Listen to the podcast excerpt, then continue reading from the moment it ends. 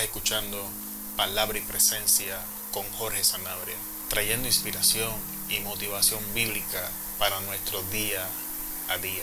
En el día de hoy vamos a estar hablando bajo el tema Enfrentando la oposición. La base bíblica para el día de hoy la encontramos en Primera de Samuel, capítulo 17, versículo 28. Y Eliab, su hermano mayor, oyó cuando él hablaba con los hombres y se encendió la ira de Eliab contra David y dijo, ¿para qué has descendido acá? ¿Con quién has dejado aquellas pocas ovejas en el desierto? Yo conozco tu soberbia y la maldad de tu corazón que has descendido para ver la batalla. En el episodio pasado hablamos bajo el tema de enviados, de cómo David inició la transición para moverse a lo que va a ser su próxima dimensión. Un punto que no mencioné la última vez que hablamos de este tema y es que estos principios que David está aplicando en esta parte de la historia de su vida son los mismos principios que lo vamos a ver aplicando el resto de la historia mientras tuvo éxito. Así que estas cosas que estamos aprendiendo durante esta enseñanza son de suma importancia. David nunca hizo nada sin entender la bendición o los beneficios que iba a adquirir a cambio de lo que iba a hacer. Y esto lo vemos una y otra y otra vez. Ahora, en este punto de la historia, David dejó las ovejas en, el guarda, David se levantó temprano de mañana, David llega al campo de batalla y está escuchando al filisteo retando pueblo de Israel. Y esto es interesante porque el ejército ya llevaba algunos 30 días bajo estas circunstancias antes de que David llegara. Y hasta este momento absolutamente nadie le ha hecho frente a Goliat. Y eso, eso lo vamos a estar discutiendo en, episodios más adelante, porque es increíblemente importante que entendamos estas cosas. David está preguntando cuáles son los beneficios que va a adquirir al enfrentar el gigante. David está preguntando cuál va a ser la recompensa por entrar al campo de batalla y enfrentar a aquella persona que se estaba oponiendo, que estaba retando al pueblo de Israel. Y Eliab, su hermano mayor, que ha estado por 30 días en el campamento, lo escucha. Y dice la Biblia que Eliab se molestó. Ahora, la pregunta es, ¿por qué Eliab se molesta?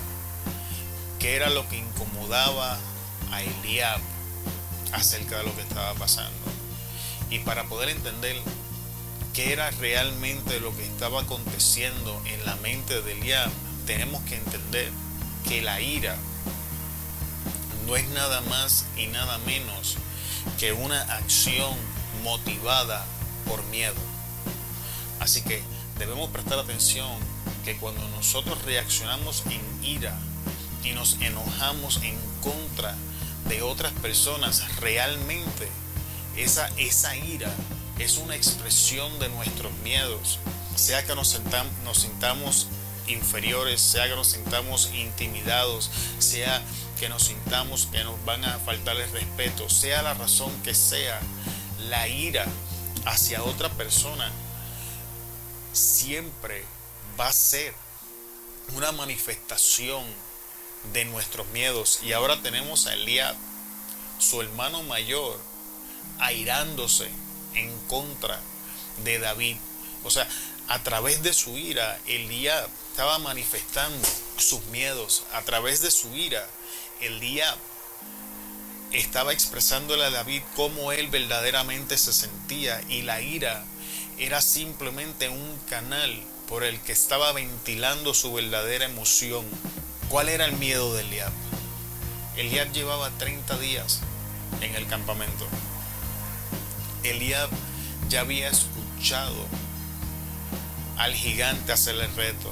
Eliab ya había visto al gigante por 30 días y sin embargo hasta este momento de la historia la Biblia no registra que ni una sola vez Eliab haya tenido en consideración, no solo Eliab, sino de ninguna de las personas que han estado en el campamento hayan tomado en consideración salir a hacerle frente al gigante.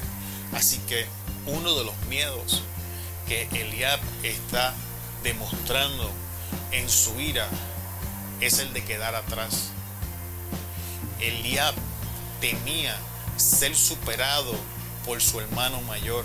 Sí, por, perdón, Eliab temía ser superado por su hermano menor, siendo él el hermano mayor y no había actuado ante la situación. Ahora llega el hermano menor, el menospreciado, el que ellos veían como inferior, el que dejaban fuera de las reuniones familiares. Esto lo hablamos en el episodio anterior. Y ahora David llega y no lleva no lleva un día en el campamento.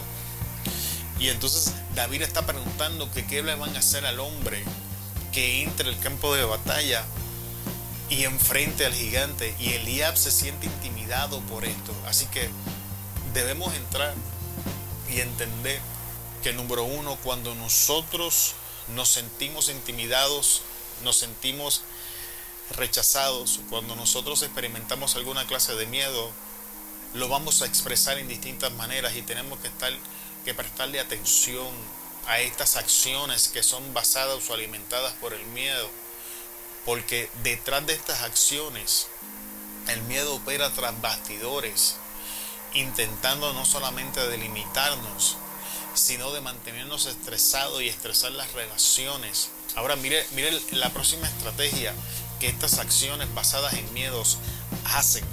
Ahora Elías comienza a cuestionar el por qué había llegado David hasta allí. Vamos a retroceder en la historia para que usted vea lo que está pasando.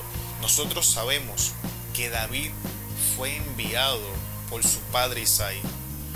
Esto significa que David no se levantó un día de mañana y dijo, ¿sabes qué? Voy a ir al campamento, quiero ver la guerra. David no se levantó un día en su curiosidad o en su pensamiento morboso, voy a, voy a ir a ver el campo de batalla. No, no, no, esto no es lo que acontece. Eh, David llega al campo de batalla enviado por su padre. David llega hasta allí a llevarle provisión a sus hermanos. Sin embargo, ahora el miedo de Eliab está distorsionando las intenciones de David.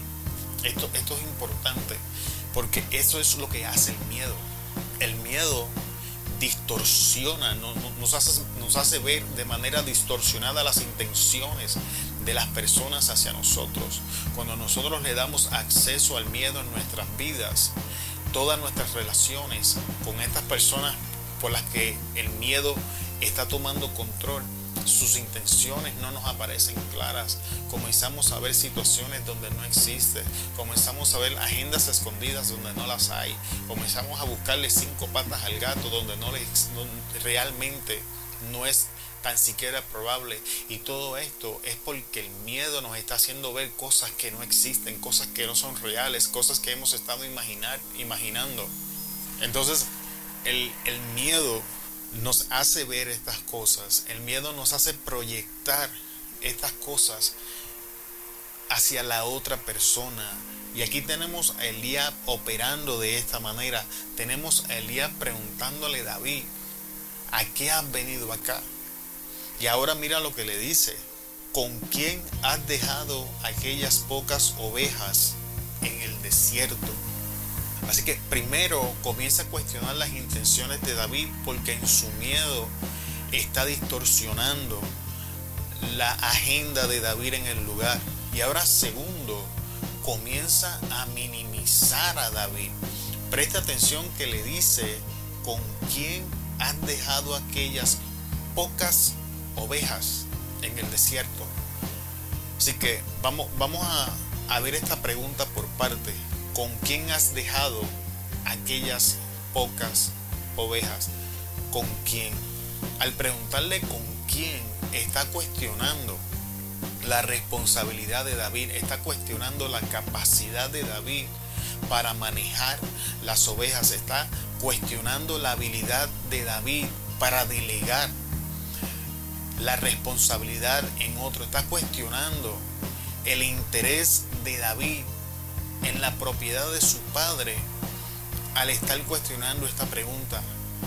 Cuando comenzamos a operar con miedo u otras, u otras personas comienzan a operar con miedo hacia nosotros, hacemos exactamente lo mismo. Exaltamos nuestras habilidades y minimizamos las habilidades de la otra persona. Y todo esto es por, en este caso, el temor a inferioridad, el miedo a sentirnos inferiores, el miedo a que esa otra persona sea superior cuando realmente es una mentira, es, es, una ilusión creada por el miedo. Ni somos superiores ni la otra persona es superior. Estamos operando en términos iguales cuando estamos en Cristo, unos con unos dones, otros con otros, pero ambos estamos intentando de edificar el cuerpo de Jesús para la gloria del Señor.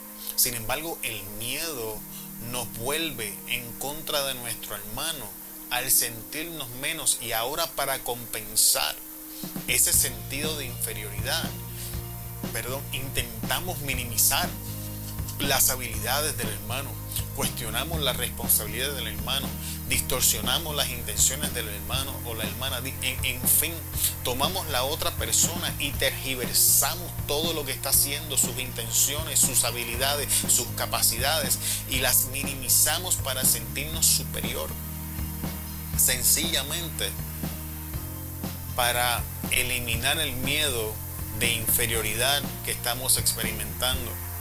Esto es importante porque en la iglesia, en el día de hoy, estas cosas están aconteciendo. Por eso vemos personas que le ponen el pie al hermano o la hermana que se viene levantando no porque sea una amenaza, no porque la persona quiera su plataforma, no, no, no, tiene que ver nada con eso, sino por este miedo, por este temor, por esta situación. Y ahora lo estamos viendo en Eliab. Tenemos a Eliab cuestionando la capacidad de David para ejercer su función. No solamente eso, sino que minimiza, minimiza aquello en lo que está operando. Pocas ovejas Primero cuestiona su habilidad para manejar, para delegar. Y ahora está cuestionando el impacto de lo que está haciendo. Según Elías eran solo unas pocas ovejas, no era algo importante, era algo de insignificancia. Y aún siendo insignificante, David no tenía la capacidad, según Elías, para manejarlo. Y lo cierto es que la Biblia nos ha enseñado que David se comportó responsablemente y dejó a alguien cuidando las ovejas, que hasta este momento no se nos dice ni se menciona la cantidad de ovejas. Quien hace el señalamiento es ahora Eliab. Cuando nosotros hacemos lo mismo e intentamos minimizar el impacto que otras personas están teniendo en lo que están haciendo, estamos operando en miedo. Cuando otras personas intentan minimizar el impacto que lo que estamos haciendo, que las funciones que estamos llevando a cabo quieren hacerlas ver como algo pequeño, como algo insignificante, están operando el miedo. Y en el día de hoy, en esta primera parte de la enseñanza, es mi intención que entendamos el impacto de estas acciones basadas por miedos y las aprendamos a reconocer tanto en nuestra vida como en la vida de otro. Reconocerlas en nuestra vida para entonces tomar nuestros miedos y depositarlos en el Señor, porque la palabra dice y nos enseña que no se nos, no se nos ha entregado un espíritu de temor, sino un un espíritu de valor, de dominio propio, de poder, y que nosotros como hijos de Dios no deberíamos estar operando manipulados por el miedo, no deberíamos estar siendo influenciados por el miedo y accionando de esta manera hacia otras personas en el cuerpo de Cristo, ni otras personas en el cuerpo de Jesús deberían estar accionando de esta manera en contra de nosotros. Ahora mire un detalle interesante en esta última parte del versículo que estamos leyendo. yo conozco tu soberbia y la maldad de tu corazón que has descendido para ver la batalla. No solamente cuestiona la habilidad de David, no solamente cuestiona la responsabilidad de David, no solamente distorsiona las intenciones de David, no solo minimiza la función de David ni las cosas que está ministrando, ahora lo acusa de soberbio y de maldad y entonces impone un propósito para David. Escucha el verso, porque yo conozco tu soberbia, lo está acusando de soberbio, y la maldad de tu corazón.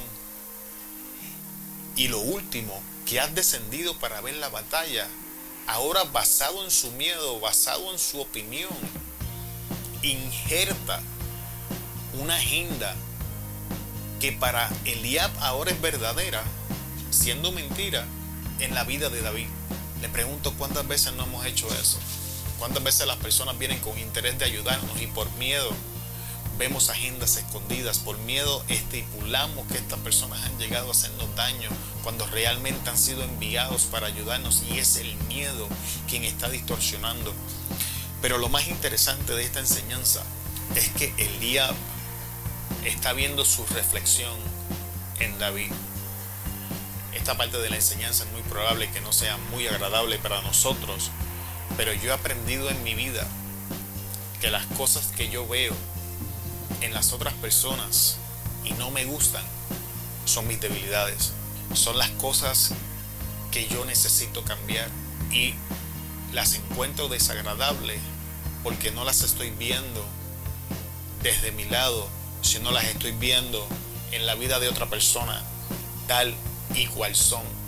De esta manera no tengo la oportunidad de justificarlas, no tengo la oportunidad de crear excusas, sino que el Espíritu me confronta con la realidad cruda, tal y cual es, y entonces implanta la necesidad en mi corazón de comenzar a orar y a generar cambios en mi vida.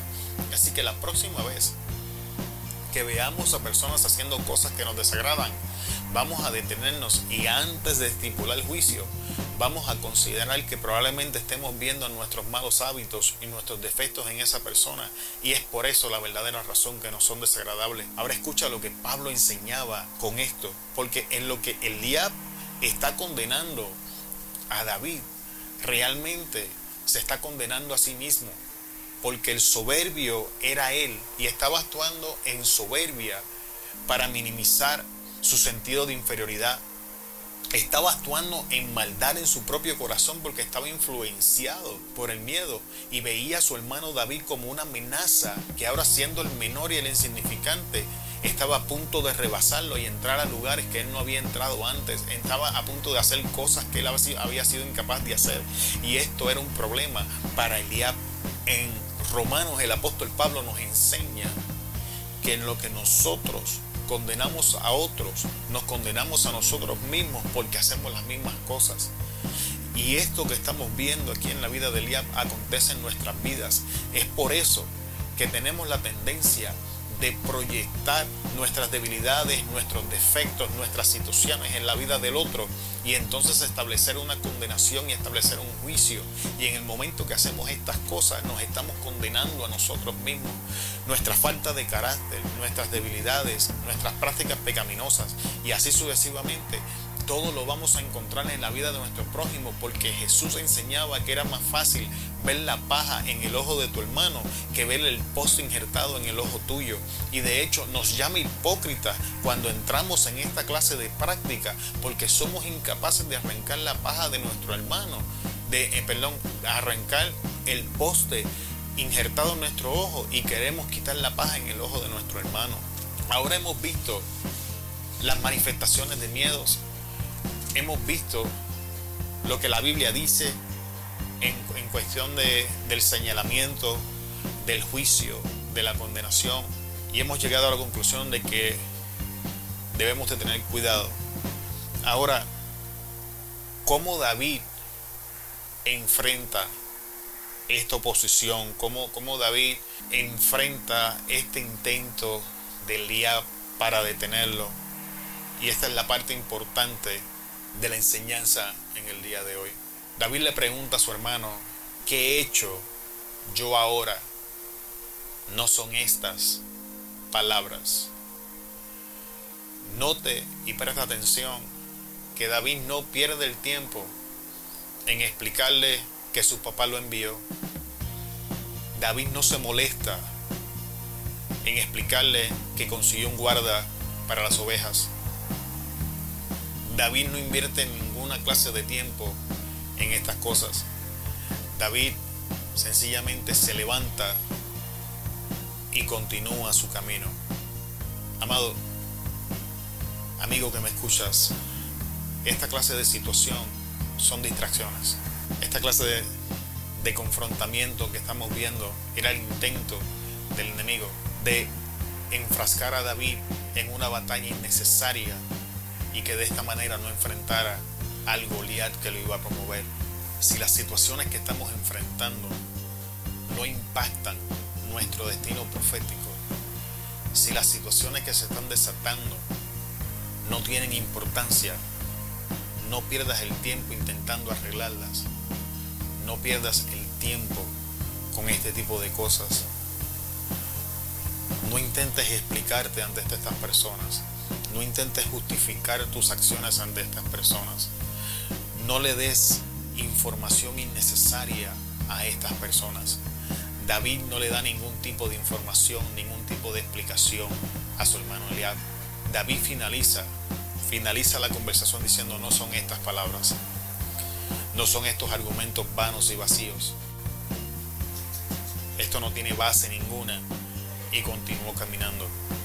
Así que no nos no, entremos en batallas innecesarias, no entremos en, en luchas que no tienen que ver nada con nuestro Goliat. Mantengamos nuestro enfoque en el lugar correcto. Cuando vamos a la Biblia el enfoque es increíblemente importante. Antes de la caída, la Biblia nos enseña que viene la altivez del espíritu y la altivez del espíritu viene acompañada con desenfoque. Una vez nos desenfocamos, perdemos la visión. Y eso es justamente lo que el enemigo quiere hacer. Así que si lo que estás enfrentando, si las acusaciones, si el intento de las otras personas en minimizarte no tiene base, no tiene justificación, no pierdas el tiempo en explicarte, no pierdas el tiempo en intentar de dar razonamiento número uno, es una pérdida de tiempo porque mientras la otra parte esté influenciada por el miedo, no te va a escuchar. Es incapaz de entender lo que tú estás diciendo porque para esa otra persona lo que está viendo es cierto, lo que la mentira que está frente a sus ojos se ha convertido en su verdad y está operando basado en eso. Así que no pierdas el tiempo en intentar justificarte, en intentar explicarte.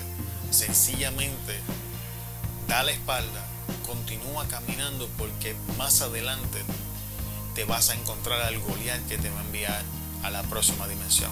Te bendecimos en el poderoso nombre de Jesús y te damos muchas gracias por estar con nosotros en el día de hoy. Cada martes y cada jueves vas a encontrar enseñanzas nuevas aquí en Palabra y Presencia. Así que te esperamos martes y jueves. También puedes contactarte con nosotros en la página web palabrapresencia.com Puedes visitarnos en las redes sociales Facebook, Instagram y YouTube bajo el nombre de Palabra y Presencia o Jorge Sanabria. Te bendecimos en el nombre de Jesús y te esperamos en el próximo episodio. Hasta luego.